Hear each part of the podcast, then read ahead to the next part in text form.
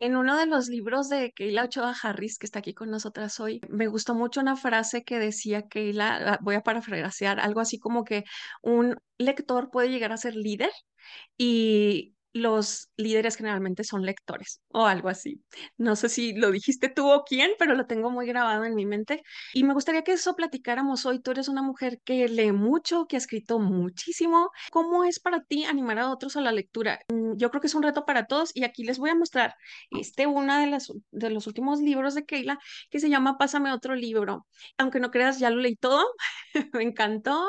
Me encantó porque son temas que me apasionan, lectura. Y si tú apenas estás empezando en el camino de leer, yo creo que le vas a sacar muchísimo provecho. Y si eres un lector empedernido, como nosotras, también te va a encantar y te va a ayudar a ayudar a otros a leer. Dime, ¿cómo es para ti como mamá, Keila, el animar a tus hijos a leer? A veces piensan que los gustos de una mamá eh, se le van a pasar eh, inmediatamente a los hijos, pero vamos a platicar de eso. Cuéntanos cómo ha sido. Bueno, definitivamente no, no se les pasan los gustos de la mamá a los hijos. Mis hijos han tenido un camino un poco diferente al mío en cuanto a la lectura, eh, pero no me desanimo, no me desanimo. El niño tiene eh, ya una edad en que puede decidir si leer o no, la niña también está en la edad primaria, pero yo creo que lo importante para nosotros como padres que queremos animar a nuestros hijos a la lectura son dos cosas. La primera es el ejemplo. ¿No? Es, ay, es que leer es importantísimo, es que leer es padrísimo, y siempre te ven con el celular, bueno, ellos van a decir, bueno, leer el celular, ¿no? Eso es lo padre, leer este, el Google o, el Facebook, eh, pero que te vean con libros, que te vean cargando libros. Yo la verdad tengo que hacer una confesión, y mi confesión es que eh, ya tengo mi lector electrónico. ¿Por qué? Porque soy una lectora empedernida y compulsiva y entonces también gasta uno mucho con libros. Entonces el lector electrónico también me ha permitido descargar a veces libros que son incluso gratuitos y, poder saciar mi hambre de lectura sin gastar tanto. Entonces, uno, el ejemplo, que, que, tus hijos te vean leyendo. Y dos, tú no darte por vencida y leer con ellos. Eh, siento que una de las oportunidades y de las ventanas más hermosas que tenemos en la maternidad es todas las noches, antes de dormir, sentarnos con nuestros hijos y leer. ¿Leer qué? Yo siempre leo dos cosas, el devocional, que a veces es un librito eh, que explica de Dios y a veces es la Biblia misma. Ahorita que mis hijos ya están más grandes, vamos directo a la Biblia, leemos Biblia, sin comentarios, sin, y leo una traducción, sí, eh, sencilla, pero tal cual. El texto tal cual, porque eso les va a ayudar a su pronunciación, a su vocabulario, les va a ayudar también a entender la historia como Dios la puso en, el, en la Biblia. Y dos, leemos un libro. Primero empezamos con cuentos, los cuentos infantiles, hemos leído pequeñas eh, novelas infantiles y ahorita ya estamos con libros un poquito más elevados, complicados, este, a veces, y no se desanimen mamás, a veces me tardo meses en terminar el libro, no pasa nada. Hay días que solo leo cinco minutos porque yo soy la que me caigo de sueño, hay veces que leemos 15 minutos porque ellos, mamá, más, mamá, más, más, sigue, sigue. Eh, pero el eh, bueno, pienso que lo importante es no desanimarte, ser, ser un ejemplo y leer con ellos todos los días. Es verdad. Son compromisos que adquirimos. Por ejemplo, yo no me imagino cómo eras tú de niña, pero yo era una curiosa preguntona de todo siempre y no, no estaba en la etapa del Google o de Alexa que ahora le preguntas y te dice todo. Yo me comía los diccionarios, las enciclopedias, lo que cogía en mi casa, eso es lo que podía leer, es lo que tenía. Pero yo me hice una promesa dije, si un día me, Dios me permite ser mamá, y mis hijos tienen preguntas, no sé cómo, pero les voy a contestar. Si me dicen, ¿qué significa esto? ¿Qué significa esta palabra? Voy a tener lo que sea y voy a ir y buscar y voy a verlo con ellos. Y me repetía mucho eso, no sé por qué.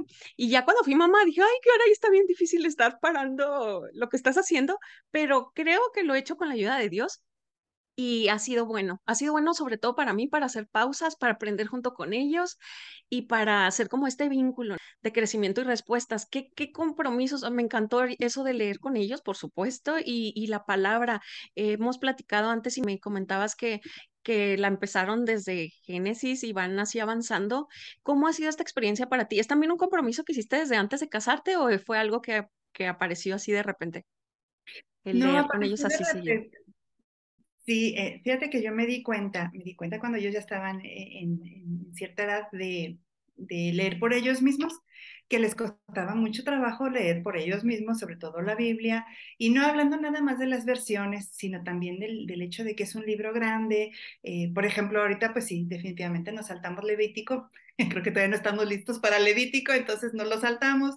Entonces sí entra un poquito la madurez de nosotros como padres para guiarlos en qué leer. Las Biblias infantiles son maravillosas, pero ya las habíamos leído, ya estábamos listos para algo más. Y una carga que yo siempre he tenido es que eh, pues mis hijos no vivieron lo que yo viví porque yo viví en otra generación, viví en otro momento, yo no tenía la, eh, cuando éramos niños no teníamos la competencia del celular, de los videojuegos, de la televisión. Eh, entonces yo trato de pensar que, que recibí yo que a ellos les falta y que ellos no han recibido. Y definitivamente me vino a la mente, no han leído la Biblia. Y eh, entonces me comprometí a empezar a leer la Biblia. Hemos ido lento. Eh, algunas historias a ellos hasta me dicen, ay, no, esa historia no me gusta, es muy trágica, sáltatela. No, no nos la podemos saltar. Vamos a esa.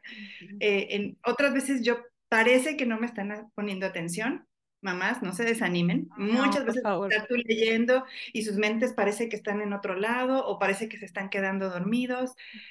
pero yo no me desanimo porque yo digo, tengo que ser fiel tengo que cumplir con ellos eh, y es palabra de Dios. Y al ser palabra de Dios, el fruto y va a depender del Señor, que también es fiel, que nunca nos falla, eh, pero yo tengo, mi trabajo es guardarlo en su corazón. Claro, también hacemos otras cosas, tratamos de memorizar versículos, tratamos de...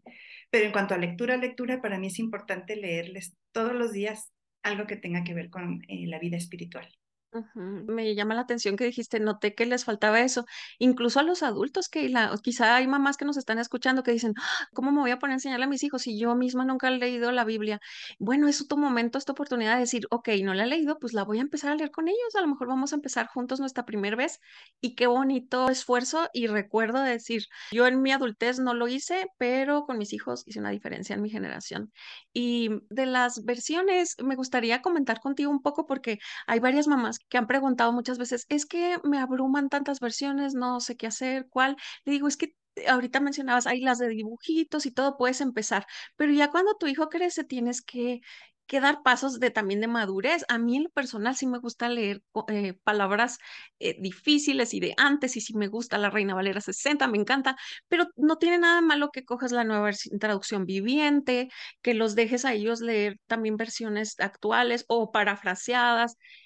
A mí no me gusta así como encajonarme en que es solo una versión la que es la verdad. ¿Tú qué opinas de esos dilemas? ¿No te ha tocado escuchar personas? de que la, la única verdadera es cosas así. Y yo también he tenido esas luchas, porque también uno como adulto dices, ay, ¿y, si será? Y, y, escuchas un montón de ruido, eh, y si te metes a, a, googlear vas a encontrar un montón de opiniones, pero tú tienes como mamá que tener eh, una, sola, una sola pregunta en tu mente, ¿para qué les leo la Biblia a mis hijos?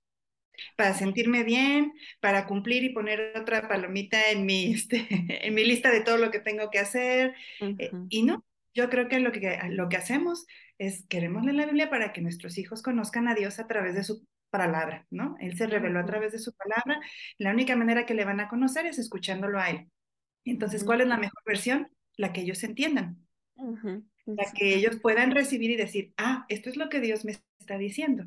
Entonces, eh, mis hijos, por ejemplo, eh, a ellos les gusta mucho la Reina Valera porque dicen que es la que hay que llevar a la iglesia. Y si es palabra de ellos, nadie les dijo, no sé de dónde lo sacaron, pero este, nosotros en casa, en la noche, yo leo una traducción que es más sencilla. Eh, también vamos a veces, eh, bueno, mamás, también quiero eh, decirles lo que yo hago. Ustedes pueden hacer lo que quieran, pero no crean que es un capítulo diario. No, a veces es medio capítulo, de verdad. ¿Por qué? Porque la Biblia la división de los capítulos lo hizo el hombre, no, no lo hizo Dios, ¿no? Mm. Eh, Génesis es un solo relato. Entonces yo dosifico, por ejemplo, si está eh, muy largo el capítulo y están dos historias, Abraham sacrifica a Isaac y luego está la muerte de Sara, ¿no? Por ejemplo, eh, solo me enfoco a una historia, porque, insisto, ¿qué es lo que quiero lograr? Que ellos vayan conociendo la progresión de la historia de Dios, pero en bocados masticables. como cuando eran chiquitos y tú y yo nos pusimos a hacer papillas, ¿no? Eh, porque no le podíamos dar el bistec al bebé. De la misma manera, ahorita están pequeños, podemos irles dando eh, papilla y eh, con la intención, y sobre todo la oración, más que la intención, yo diría la oración, de que un día ellos lean la Biblia por sí mismos.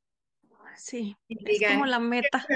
Y sí, digan, qué maravilla, y este libro me encanta y es lo mejor del mundo. Y ahorita pues nos toca a nosotros dárselas. Ajá. Me gusta mucho que dices, no es por marcar, no es por marcar, porque de qué nos sirve llenar la mente, la mente, la mente de, de, de Biblia o de otros libros si no cambia nuestra vida, si no cambia nuestras decisiones, lo que somos y no nos transforma más como Jesús. Y no debemos perder en vista esto, o sea, no podemos hacer pequeños ratitas de biblioteca o, pequeños fariseitos, ¿verdad? Que piensen que ya llegaron y que leen tantos libros y que ya leyeron la Biblia tapa tapa no sé cuántas veces a sus 10 años. Qué importantes son estos puntos. En este libro también, una parte que me gusta mucho y espero que en el próximo episodio podamos hablar de eso, sobre que también hay otros libros que leer y por qué debemos no cerrarnos a que es solamente la Biblia, porque por supuesto que le vamos a dar su lugar primordial, es el único libro que es espada de dos filos, que transforma nuestra manera de vivir, que nos apunta a Cristo, que es su palabra, es el verbo. Vamos a hablar en el próximo episodio del papel que tienen otros libros también en nuestra vida. Gracias, Keila. Qué valioso lo que has compartido. Hasta luego. Hasta luego.